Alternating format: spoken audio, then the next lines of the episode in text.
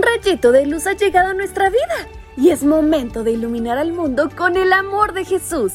¿Estás dispuesto? Pues vamos, acompáñame porque será una gran aventura.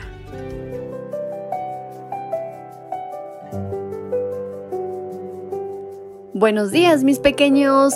¿Están listos para comenzar este día? Pues ¿qué les parece si lo hacemos en compañía de Dios, conociendo y compartiendo más de su palabra a través de este su devocional para menores? Y en este día 4 de octubre, su tía Fabi les saluda y les invita a prestar muchísima atención a nuestra historia que se titula Delete.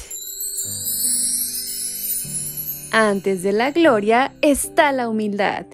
Libro de Proverbios capítulo 15, versículo 33. Recuerdo cuando por mi nuevo trabajo tuve que aprender a hacer mis propios seminarios en computadora. Se utilizaba mucho un programa llamado PowerPoint.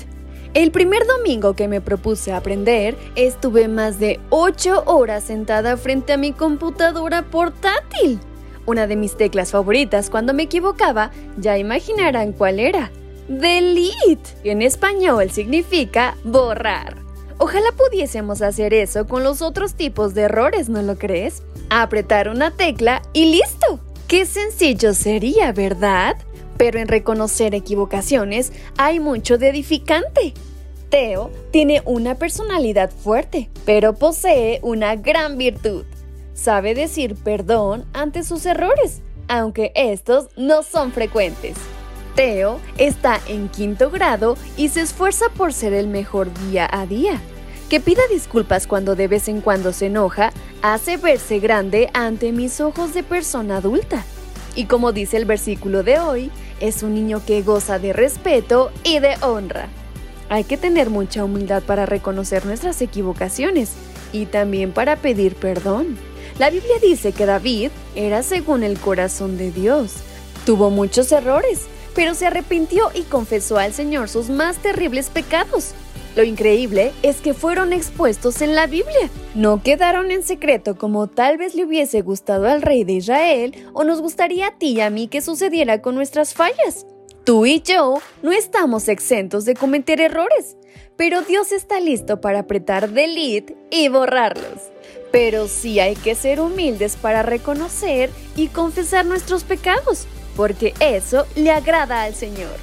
Existe otro tipo de personas, grandes y niños, que ocultan sus errores. La Biblia es clara y dice que quien no confiesa sus pecados y se aparta de ellos, no alcanzará misericordia.